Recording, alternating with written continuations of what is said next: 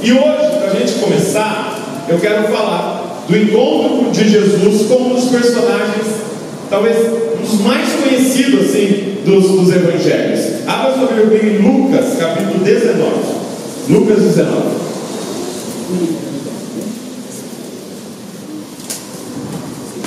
Lucas, capítulo 19. Nós vamos ler a partir do verso de número 1. Então hoje nós vamos ver o encontro de Jesus com Zaqueu, ok? O encontro de Jesus com Zaqueu. Entrando em Jericó, Jesus atravessava a cidade. E eis que um homem rico, chamado Zaqueu, chefe dos publicanos, procurava ver quem era Jesus, mas não podia, por causa da multidão, por ser ele de pequena estatura. Então, correndo adiante, subiu num sicômoro, a fim de ver Jesus, porque ele havia de passar por ali. Quando Jesus chegou àquele lugar, olhando para cima, disse: Zaqueu, desça depressa, porque hoje preciso ficar na sua casa. Zaqueu desceu depressa e o recebeu com alegria. Todos que viram isso murmuravam, dizendo que Jesus tinha se hospedado com um homem pecador. Zaqueu, por sua vez, se levantou e disse ao Senhor: Senhor, vou dar a metade dos meus bens aos pobres, e se roubei alguma coisa de alguém, vou restituir quatro vezes mais. Então Jesus lhe disse: Hoje houve salvação nessa casa, pois também este é filho de Abraão, porque o filho do homem veio buscar e salvar o perdido. A minha esperança é que no final dessa mensagem a gente possa ouvir isso. Hoje houve salvação nesta casa. Amém? Você crê nisso? Feche seus olhos comigo. Papai, obrigado para a gente estar reunido aqui. Nós queremos pedir, Espírito Santo, fala com a gente aqui, através das Escrituras. Sabemos que esse momento não é simplesmente um momento intelectual, de informações, mas é um momento espiritual. Então, o Espírito Santo nos conduz ao entendimento que o Senhor deseja aqui nessa noite. Pai, usa minha vida, não deixa eu atrapalhar o que o Senhor quer fazer aqui, no nome de Jesus. Amém. Vamos lá, quero ler versículo por versículo com vocês e a gente olhando para esse texto aqui. Esse Zaqueu, ele é um dos personagens mais conhecidos, é, e, e, ainda mais no Brasil, né? Que os caras cantavam sem parar sobre esse homem aqui, né? Meu Deus. Regis Danese. É, tem aqui uns vídeos, cara, os caras no bar, bêbado. Como Zaqueu, quero subir. E essa música se espalhou muito entre na minha casa. E começa dizendo assim: olha, entrando em Jericó, Jesus atravessava a cidade. Então, é, Jesus entra na cidade chamada Jericó e provavelmente ele estava indo em direção a Jerusalém. Jericó ficava é, relativamente próximo de Jerusalém e era passagem para Jerusalém. E Jericó, gente, era uma cidade muito rica. Era uma das cidades mais ricas da região. Por quê? Porque em Jericó havia é, uma alfândega. Então, pessoas que vinham com produtos de fora eram obrigados a passar em Jericó para passar por esse tipo de alfândega da época. E ele pagava, eles pagavam impostos em cima dos produtos que eles estavam comercializando. Então você imagina o tanto de dinheiro que rolava nessa cidade.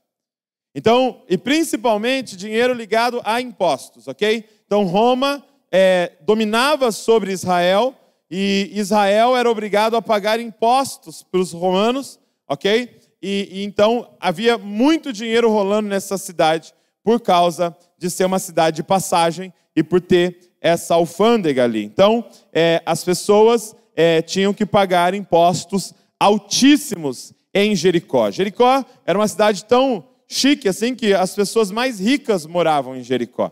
Por exemplo, na época, sacerdotes, ok? Eram muito ricos. Na época. Hoje não mais. Hoje os sacerdotes não estão mais nesse nível. Mas na época, os sacerdotes eram classe alta. E muitos sacerdotes moravam em Jericó. Na verdade, a maioria deles morava em Jericó. Por isso que naquela parábola do, é, do bom samaritano, Aquele homem está descendo de Jerusalém para Jericó e ele é assaltado e fica lá. E de repente está descendo quem? Um sacerdote. Por que, que Jesus conta que um sacerdote estava descendo de Jerusalém para Jericó? Porque provavelmente ele morava lá. Esse caminho era muito comum sacerdotes e levitas passarem, porque eles moravam em Jericó, que era uma cidade muito boa, muito rica. E aí o verso de número 2 diz assim: Eis que um homem rico, chamado Zaqueu, chefe dos publicanos, procurava ver quem era Jesus. Então, a figura que nós vamos estudar hoje, vamos ver hoje, é esse homem chamado Zaqueu. E a descrição de Zaqueu é que ele era um homem rico, ok?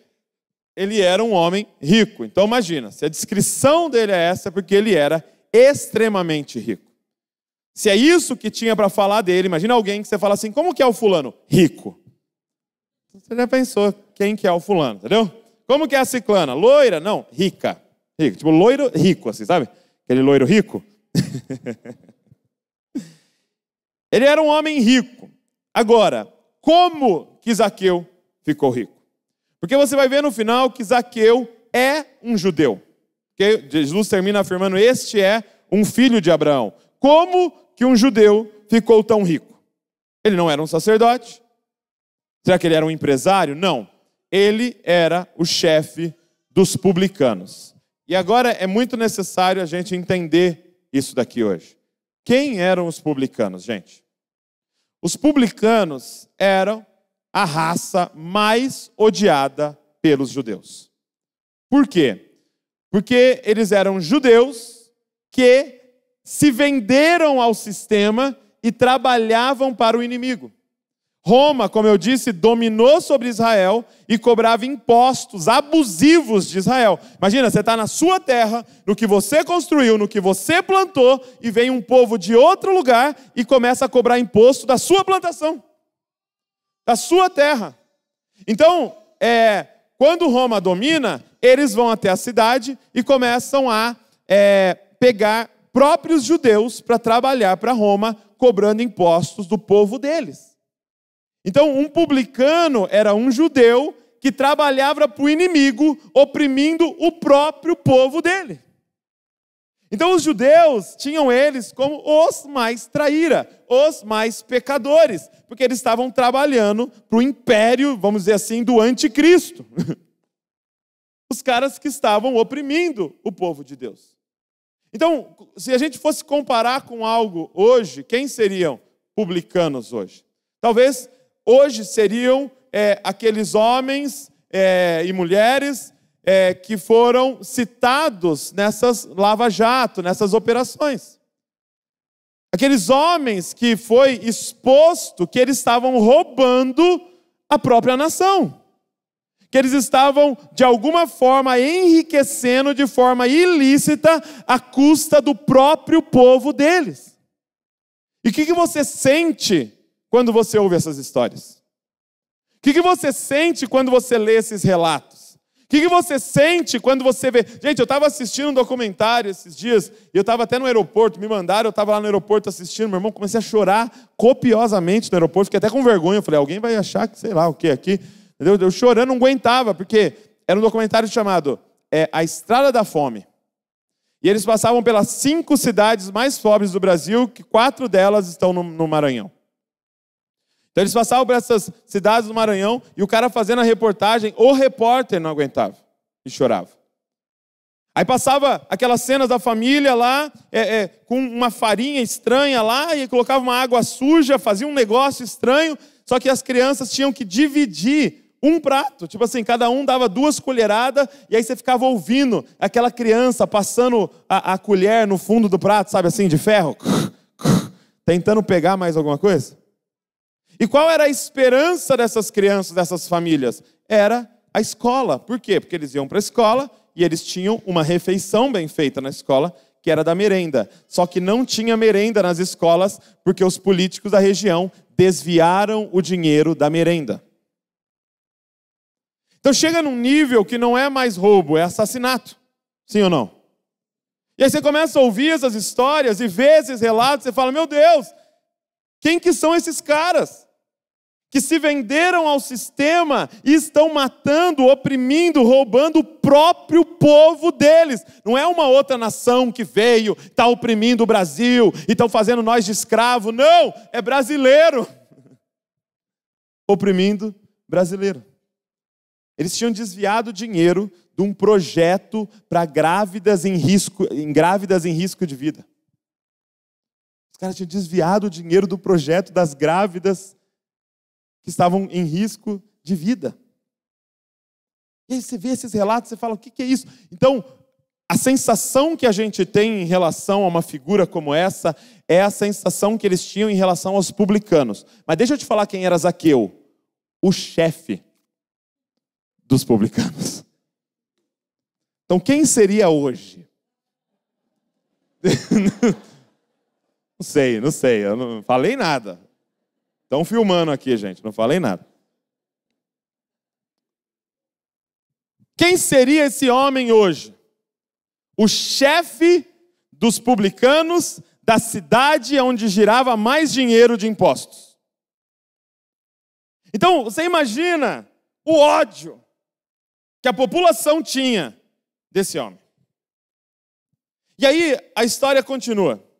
E diz que esse homem Verso número 3: Procurava ver quem era Jesus, mas não podia por causa da multidão e por ser ele de pequena estatura. Então ele não conseguia chegar até Jesus, porque ele era de pequena estatura e tinha uma multidão. E você acha que a multidão ia abrir para ele ver Jesus? Você acha que os caras iam dar espaço para ele passar para ver Jesus? Era perigoso ele ser linchado no meio da multidão. Então ele, sabendo que não ia ter como, ele tem que dar um jeito. Esse cara, apesar de ser quem ele é, ele quer ver Jesus. Ele quer ver Jesus, mas ele tem uma multidão na frente dele, impedindo ele de ver Jesus. Eu não sei o que está te impedindo de ver Jesus. Eu não sei o que te impede de ter esse encontro com Jesus. Algumas coisas que podiam impedir Zaqueu e que podem impedir a gente. Por exemplo, orgulho. Orgulho é um grande obstáculo para a gente ver Jesus. Ah, o que vão pensar de mim? Ah, ficar indo na igreja, falar que agora eu vou na igreja, falar que agora eu oro, falar que eu leio Bíblia, que coisa antiquada. Pô, o que vão falar de mim? É, e, e o orgulho que sobe pode ser como essa multidão que te impede de ver Jesus. Ou talvez a idolatria. Provavelmente, eu posso afirmar com segurança que Zaqueu tinha um ídolo chamado Mamon, a ponto de se vender, a ponto de trair o próprio povo dele para acessar esse ídolo chamado Mamon, o dinheiro. Talvez é um ídolo, e talvez o seu problema não é dinheiro, o seu problema é a sexualidade, talvez o seu problema é, é algum outro ídolo que você tem no seu coração e que você não consegue abandonar. Isso muitas vezes nos impede de ter um encontro com Jesus. Ou talvez não, o problema são as coisas. Você ama as coisas. Você ama o conforto. Você sabe que ter um encontro com Jesus vai mexer no seu conforto, vai mexer nas coisas, vai mexer na forma que você gosta de levar a sua vida, os seus prazeres, os seus hobbies, a sua rotina. E você sabe que Jesus vai entrar e vai bagunçar. E deixa eu te avisar, vai bagunçar mesmo. Então, algumas coisas podem impedir a gente de ver Jesus. Mas olha que interessante que acontece no verso 4. Então, correndo adiante, subiu num sicômoro, que é uma árvore, a fim de ver Jesus, porque ele havia de passar por ali. Olha que interessante que acontece. Esse homem que eu descrevi para vocês, que você já entendeu quem era ele ali, qual é a sensação que o pessoal tinha a respeito dele. Esse homem corre adiante e sobe em uma árvore. Você precisa entender porque isso parece muito simples, ok? Um sicômoro é uma árvore bem robusta, assim, mas que tem uns galhos bem baixos. Então, ele sobe nessa árvore para ver Jesus. E repetindo, parece algo extremamente simples alguém subir numa árvore, porém, para a época, era algo extremamente humilhante. Seria mais ou menos hoje se chegasse alguém da alta sociedade, talvez um dos políticos da nossa é, cidade aqui, vestido de terno, e ele subisse no muro para tentar ver o que está acontecendo dentro da igreja. Ele subisse ali no portão e ficasse pendurado ali no portão, diante da cidade inteira, e todos vendo ele fazer aquilo. Ele ter subido nessa árvore revela um desespero. E deixa eu te dizer uma coisa e te adiantar uma coisa. Se você quer ter um encontro com Jesus, um desespero tem que surgir no teu coração de que você precisa de um Salvador. Por que, que esse homem termina tendo um encontro com Jesus? Por causa desse desespero dele. Porque na sequência fala: e Jesus olhou para o alto e viu ele. Sabe, gente, ele é um salvador. Se Jesus é um salvador, para que tipo de pessoas ele veio? Para os perdidos. Quem é que precisa ser achado? Quem é que precisa ser salvo? Quem está perdido, quem está desesperado. Sabe, eu estava lendo um livro do C.S. Lewis e ele dizia assim: que uma das desculpas que as pessoas mais dão é para não vir para a igreja, sabe qual é? De que tem gente na igreja bem pior do que pessoas lá fora. Quem já ouviu essa desculpa? Levanta a mão assim. Quem já deu essa desculpa? não precisa levantar a mão. Fala que eu vou para a igreja, cara. A galera da igreja é pior do que o pessoal lá no mundo. Meus amigos é mais ético do que o pessoal da igreja. Por que, que eu vou para a igreja? E o C.S. Luiz escreve no livro dele assim: é verdade. Obrigado, C.S. Luiz. Ele falou assim: é claro. O que é a igreja? É o ajuntamento de pessoas que estão declarando: nós estamos perdidos e precisamos desesperadamente de um Salvador. Meu irmão, verso de número 10 termina com essa declaração: O filho do homem veio buscar e salvar os perdidos. Deixa eu te contar qual é a melhor descrição para nós hoje aqui: perdidos.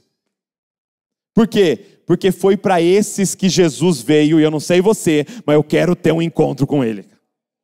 Ele diz assim: que é, os, os sãos não precisam de médico. Quem precisa de médico? Os doentes. Então fala assim, Senhor, então que eu seja o doente.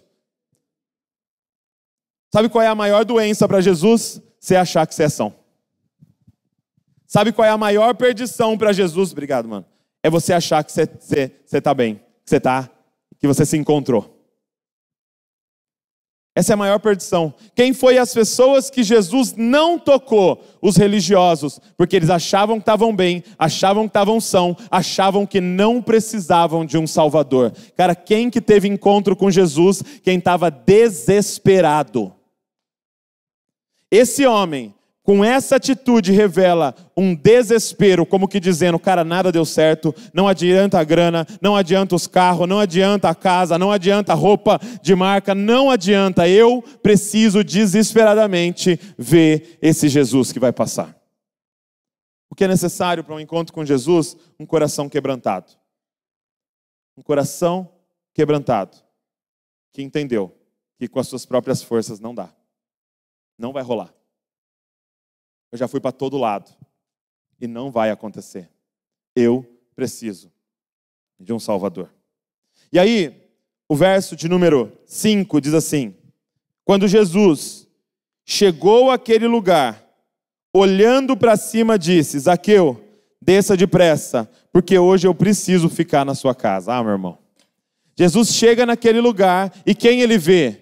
Zaqueu. É engraçado que Zaqueu queria ver ele, mas ele viu Zaqueu. Ele viu Zaqueu, e aí você passa desapercebido por um fato aqui. Jesus nunca tinha encontrado esse homem e chama ele pelo nome. Isso aqui, é, é, a, os, os, comentaristas escrevem que era característica de um profeta. Ele abordar alguém que ele nunca viu e chamar pelo nome. Ele não diz, ô baixinho, desce aí. Ô você na árvore aí, você desce aí. Não, não, não. O que, que ele diz? Zaqueu. Por quê? Porque ele sabe quem é você, cara. E eu não sei se isso é uma coisa boa ou se é uma coisa ruim. Ele sabe quem é você. Talvez todo mundo aqui até acha que te conhece, mas ele sabe quem é você. Ele sabe quem é que está em cima dessa árvore. Ele sabe quem tem um coração quebrantado. Ele sabe quem está desesperado atrás dele. Ele sabe quem é você. E hoje aqui, ele te chama pelo nome. Ele te chama pelo nome. Ele não vem.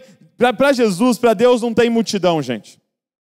Ele conhece cada um individualmente, ele conhece você antes de você ser formado no ventre da sua mãe, ele já te conhecia e ele já tinha um livro escrito a seu respeito. Ele diz: Zaqueu, desce depressa. E, e eu acho interessante que ele diz assim: Olha, é, Zaqueu, desça depressa, porque hoje eu preciso ficar na sua casa. Como assim, Jesus? Eu preciso ficar na sua casa. É uma necessidade de Jesus ficar na sua casa. Por quê, gente? Porque você tem que entender quem é Jesus. Ele é um Salvador. E um Salvador precisa salvar. É por isso que ele ficava andando por toda parte atrás de perdido. Por quê? Porque a função dele era salvar. É por isso que toda parte, ele não estava ali com as 99 ovelhas, ele estava atrás da uma perdida, porque ele queria uma perdida. Por quê? Porque ele é salvador. Quem está entendendo o que eu estou falando? É um salvador. Então ele diz: Eu preciso ir para sua casa. É, e é a única vez em todos os quatro evangelhos que Jesus se convida para ir na casa de alguém. É a única vez. Todas as vezes é Jesus, vai em casa. Ele, eu vou lá. Ô Jesus, vai em casa. Dessa vez ele fala, eu preciso ir para sua casa. E quem que está em cima dessa árvore? O pior de todos. Deixa eu dizer uma coisa, provavelmente se Jesus estivesse vivo hoje, ele escandalizaria a gente. Se Jesus estivesse vivo hoje, nós ia ter que chamar ele de canto e falar: Jesus, cara, toma cuidado na casa de quem você está indo, Jesus. Certeza que se Jesus estivesse vivo hoje, ele passaria em Atibaia e falaria: Luiz, desce aí, Luiz, eu vou dormir lá no seu sítio hoje. Quem pegou, pegou. Quem não pegou, não pegou, que eu falei.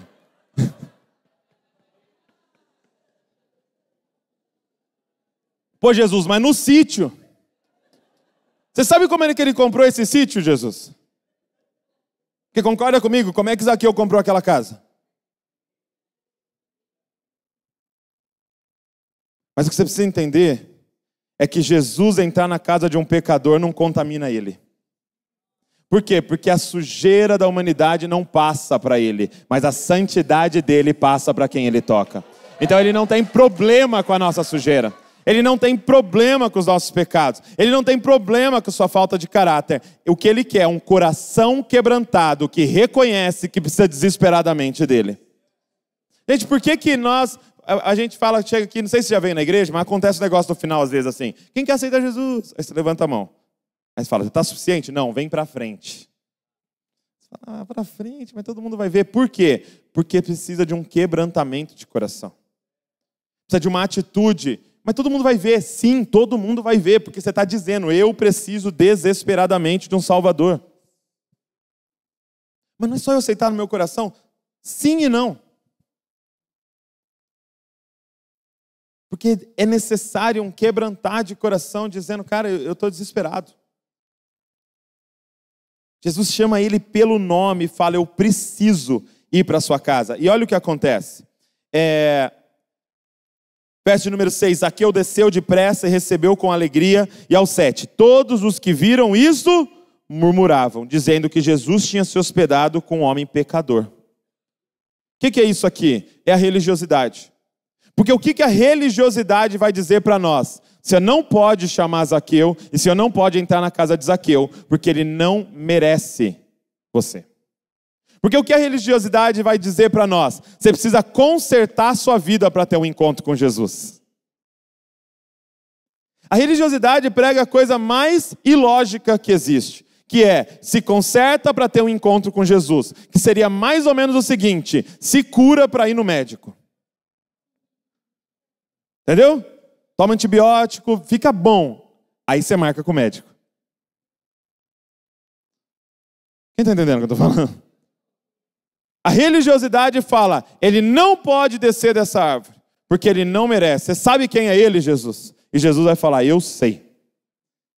E é por isso que é na casa dele que eu preciso entrar, porque eu sou um Salvador. Agora, todo mundo estava murmurando, dizendo que ele foi se hospedar num pecador. Aí, verso número 8 diz assim: Isaqueu, por sua vez, se levantou e disse ao Senhor: Senhor, Vou dar metade dos meus bens aos pobres, e se roubei alguma coisa de alguém, vou restituir quatro vezes mais. Então presta atenção. O que, que rolou quando Jesus entrou na casa dele? O que, que acontece quando você tem um encontro com Jesus? Acontece isso aqui.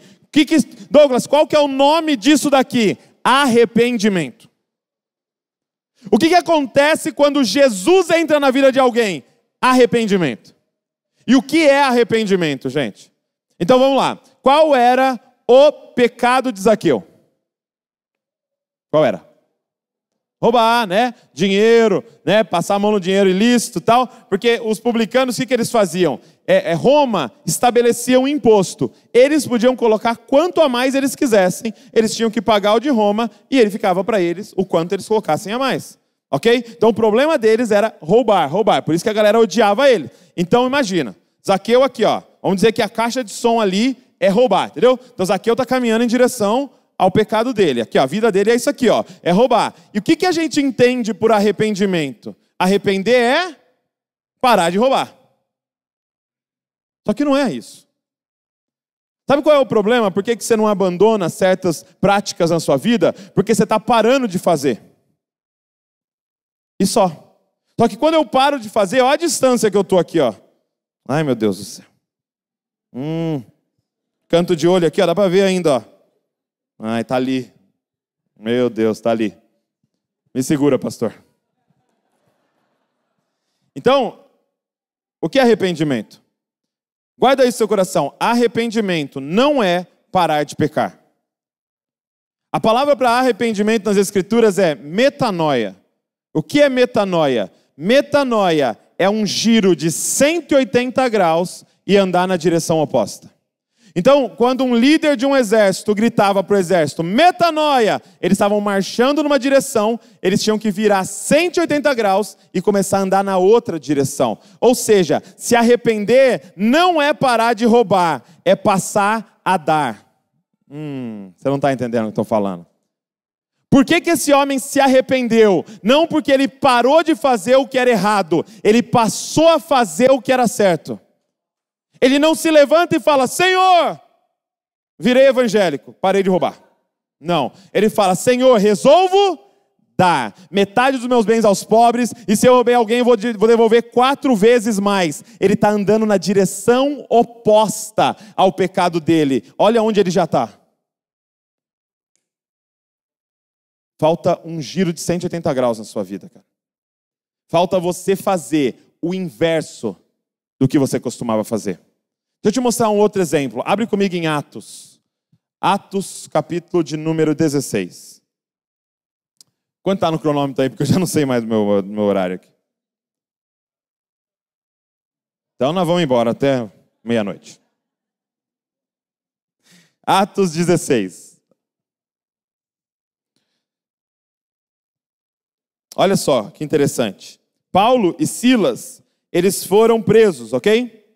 E aí, eles, é, os soldados romanos pegaram eles e açoitaram eles, espancaram eles, bateram neles e prenderam eles. E eles estão na prisão ali, todo, todo acabado. Imagina um cara que levou uma surra violenta de soldados romanos, ok? E aí, eles estão ali na prisão, né? E aí diz assim: por volta da meia-noite, Paulo e Silas oravam e cantavam louvores ao Senhor. A, a, a, a Cassiane contou isso aqui para nós, nós sabemos disso aqui, né? Que as cadeias se abriram e aí o negócio começou, né? Pentecostal total ali no negócio. E aí eles estão livres. Quando o guarda romano ali, soldado romano, vê que as cadeias estão abertas e os presos vão tudo fugir, ele sabe, cara, se os presos fugir, eu vou ser morto. Se os presos, se os presos fugir, eu vou ser morto. E aí, é, ele, ele começa, o soldado romano começa a falar com Paulo e Silas. Agora deixa eu te perguntar para você, qual era o problema de um soldado romano. Qual era o pecado de um soldado romano? Soldado romano era treinado para ser violento, ok? Provavelmente desde criança ele já estava sendo formado para quê? Para violência, meu irmão. Ele já era formado para ser o machão que batia em todo mundo. Sabe aquele tipo, não sei se aconteceu com alguém aqui, se você foi criado assim, você chega em casa e fala, pai, apanhei na escola. Você apanha de novo por ter apanhado na escola. Por quê? Porque não vai apanhar na escola, você tem que revidar, porque você não pegou um pau, deu na cabeça dele e tal. E tem muita gente que foi criada assim. Impõe a sua voz. Não leva desaforo para casa e tal. E você foi treinado assim. Um soldado romano era treinado profissionalmente para machucar pessoas, para ferir pessoas, para agir com ira e com violência. Então, qual era o problema de um soldado romano? Machucar os outros. Paulo e Silas estavam ali experimentando um soldado romano. E aí, esse soldado romano fala assim para Paulo e Silas: dá uma olhada. Vamos ler aqui o verso de número 29. Atos 16, 29. Então, o carcereiro, tendo pedido uma luz, entrou correndo e trêmulo, e prostrou-se diante de Paulo e Silas. Depois, trazendo-os para fora, disse: Senhores, que devo fazer para que seja salvo? Eles responderam: Creia no Senhor Jesus e você será salvo, você e toda a sua casa. Verso 32 e pregaram a palavra de Deus ao carcereiro e a todos que faziam parte da casa dele. Olha o 33, gente. Naquela mesma hora da noite, cuidando deles, lavou-lhes as feridas dos açoites. Esse carcereiro teve um encontro com Jesus. O encontro com Jesus leva ao arrependimento. Arrependimento não é parar de bater nos outros, é passar a curar feridas dos outros. O cara que abriu as feridas está lavando as feridas agora. Por quê? Porque é meia volta, meu irmão. E agora você anda na, você caminha na, na direção oposta daquilo que você fazia. Você era violento, então agora você cura pessoas. Você ajuda pessoas, você fecha feridas, você ministra o coração das pessoas, se é isso que você fazia. É meia volta e é direção oposta. Me perguntam com frequência, quando toda vez que eu falo sobre isso, alguém me pergunta, mas Douglas, qual é o oposto, por exemplo, da, é, da sexualidade ilícita, por exemplo, da pornografia? Se a, o problema da pessoa é a pornografia, qual é o oposto disso? A pornografia, o grande problema dela é você tratar o outro como um objeto. Ok? O problema da pornografia é você estar tá olhando numa tela e, e, e olhando para um ser humano como se ele fosse um pedaço de carne. Assim como um cachorro olhando na vitrine lá, uma picanha rodando assim, você está olhando para um, uma pessoa. Então você está tratando outro ser humano como um objeto para o seu prazer. O que é dar meia volta? É você honrar cada ser humano, é você tratar as mulheres como filhas do Deus Altíssimo, como aquelas que têm a imagem de Deus nelas, é você passar a honrar mulheres e homens. Quem está entendendo o que eu estou falando? Então, arrependimento é essa mudança de 180 graus na sua vida. Que eu quero que você entenda aqui hoje? É que a religiosidade vai dizer Zaqueu não merece ser salvo, ok? Só que a libertinagem vai dizer: Jesus entrou na vida de Zaqueu e ele continuou igual. Eu quero te explicar nessa noite o que significa quando Jesus, a graça, entra na vida de alguém. Quando a graça entra na vida de alguém, acontece duas coisas. Abre comigo em Tito, capítulo de número 2. Acabamos de estudar Tito é, nas terças-feiras eu quero mostrar algo para você. Tito, capítulo de número 2. Porque eu quero que a gente pense em duas mentiras aqui. Tito, capítulo de número 2. Olha só. Tito 2, verso 11. Meninas, fica ligado aí. Se o menino achar Tito rápido, vai ser um bom marido. Mas se for uma Bíblia de papel, lógico, no celular não vale. Já achou, Pedro? Parabéns. Tito capítulo 2, verso 11. Olha, olha que interessante. Porque a graça de Deus se manifestou trazendo salvação a Todos, fala comigo, todos. Então não importa quem está em cima daquela árvore, a graça de Deus quer entrar na casa dele. Deixa eu te falar um, um, uma frase difícil de engolir, mas se Hitler tivesse arrependido e tivesse o coração quebrantado, querendo Jesus, ele seria salvo. Esse é o nível da graça. A graça se revelou salvadora a todos os homens. Então a primeira coisa que a graça faz é chegar e olhar um pecador em cima de uma árvore e falar: desce, que hoje eu vou entrar na sua casa, eu vou entrar na sua vida e eu vou mudar você. Agora, olha o verso 12, a segunda coisa que a graça faz. Ela nos educa para que, renegadas a impiedade e as paixões mundanas, vivamos neste mundo de forma sensata, justa e piedosa. Então a graça faz duas coisas: ela salva e santifica. Presta atenção. A graça de Deus faz duas coisas: ela perdoa os pecados do passado e te ensina a se livrar dos pecados do futuro. A graça de Deus resolve o problema do passado. Se ela só perdoasse o do passado, você ia continuar pecando. Mas ela resolve o do passado perdoando e te ensina a viver em santidade, resolvendo os pecados do futuro. Quem está entendendo? Então, a religiosidade diz: você não pode entrar na casa de Zaqueu. A libertinagem diz: você entra na casa de Zaqueu, mas ele continua igual. Ah, não, a graça entrou. Você continua com seus pecados, mas não tem problema. O importante é a graça, não estou mais na lei. Não. Se a graça entrar, ela muda a sua vida radicalmente. Se não mudou, é porque Jesus não entrou. Presta atenção. Se não mudou, é porque Jesus não entrou. Eu gosto muito de uma ilustração que o Paul Washer ele, ele, ele montou. Ele disse assim: Imagina que eu marquei um café da manhã com um amigo, e aí eu estou lá no, no, restaurante esperando meu amigo, demora uns 40 minutos, meu amigo não aparece, passou uns 40 minutos, ele chega e aí ele fala, cara, desculpa, nossa, atrasei, perdão, porque eu estava vindo, o que aconteceu? Estava vindo, um caminhão me atropelou e aí eu dei uma atrasada, tal, me perdoa. Aí ele olhando para um amigo dele normal, ele falou, duas opções, ou meu amigo está mentindo ou meu amigo é louco. Por quê? Porque não tem como ter tido um encontro com um caminhão e tá igual. Ah, não sei se você entendeu o que eu estou falando aqui.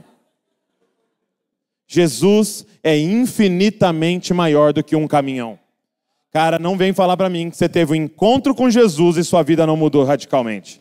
Não vem falar para mim que você teve um encontro com Jesus e você continua fazendo tudo igual. Cara, porque quando Jesus encontra e atropela nós, Você acha que alguém reconhecia quem era esse Zaqueu? Resolvo dar.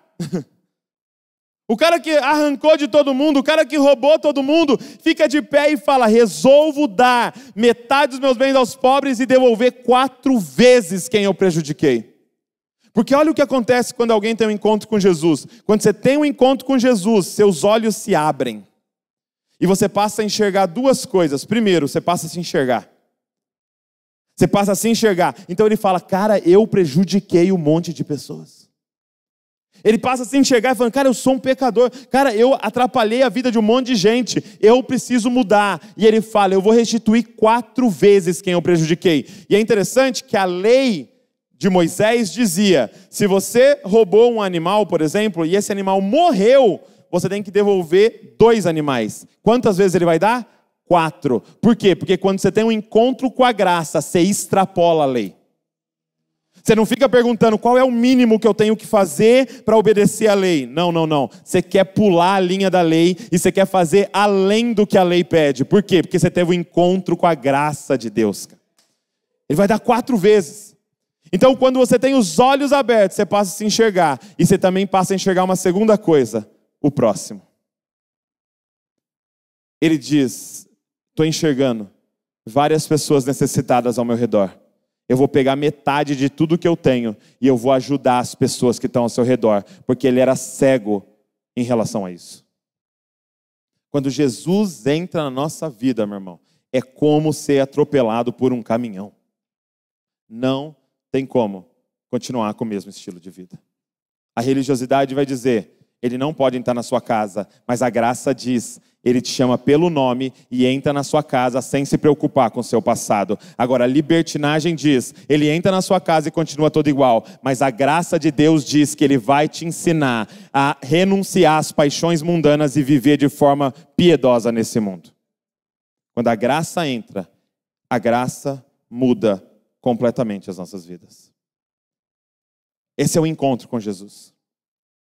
Sabe, ele termina dizendo assim: porque o filho do homem veio ao mundo para salvar quem estava perdido. Sabe, eu te pergunto o seguinte: por que, que Jesus pode chegar para um homem como Zaqueu, que fez o que Zaqueu fez, e dizer: você está perdoado dos seus pecados e você está salvo? Tem muitas pessoas que pensam que a fé cristã é uma fé infantil. Por quê? Porque a gente olha para. É, é, a gente entra nas penitenciárias, por exemplo. A gente entra e encontra com um assassino que matou criança, que matou a esposa, que matou não sei o quê. E a gente faz o apelo. E esse cara se entrega para Jesus e a gente fala: Você está perdoado de todos os seus pecados e Deus tem uma nova vida para você. E as pessoas falam: Mas como? É, é simples assim jogar para baixo do tapete? É simples assim ignorar o que o cara fez? É porque que Jesus pode chegar para um homem como Zaqueu, entrar na casa dele e falar: Você está perdoado de todos os seus pecados. Entenda uma coisa: a fé cristã não é uma fé infantil. Fique tranquilo, Deus não vai deixar impune nenhum pecado. Qual é o lance? Por que, que Jesus podia falar: os seus pecados estão perdoados? Porque ele ia pagar pelos pecados de Zaqueu não vai ficar sem pagamento. O que ele está dizendo é: Zaqueu, vai cair sobre mim. Sabe por que Jesus pôde erguer os olhos, olhar para Zaqueu em cima da árvore e falar: Zaqueu, desce daí, que eu vou entrar na sua casa. Sabe por que ele pôde dizer: desce daí? Porque ele estava dizendo: porque daqui a pouco eu vou subir numa árvore e vou entregar a minha vida. Zaqueu, não fica pendurado aí não, porque esse lugar é meu. Ele pode perdoar pecados, não porque ele joga as coisas para baixo do tapete, é porque ele levou sobre ele todos os nossos pecados. Ele pagou o preço para que hoje você pudesse ter um encontro com Deus, cara. Não vai ficar impune. Tudo que você fez não vai ficar para trás. O que ele está propondo é: deixa eu pagar pelo que você fez. Deixa eu pagar pelo que você fez. Deixa cair sobre mim a ira de Deus. Jesus veio salvar a gente. Salvar a gente de quem? De Deus. Porque no final das contas nós íamos nos encontrar com Deus e receber a ira de Deus por ter pecado contra Ele. E Jesus disse: troca de lugar comigo eu recebo a ira de Deus sobre mim e você recebe o favor do Pai sobre a sua vida. Esse é o Evangelho que está sendo proposto aqui nessa noite. Sabe, Jesus quer encontrar a gente aqui hoje. Jesus quer entrar em casas aqui hoje. Jesus quer entrar na vida de alguns aqui hoje. Fica de pé no seu lugar.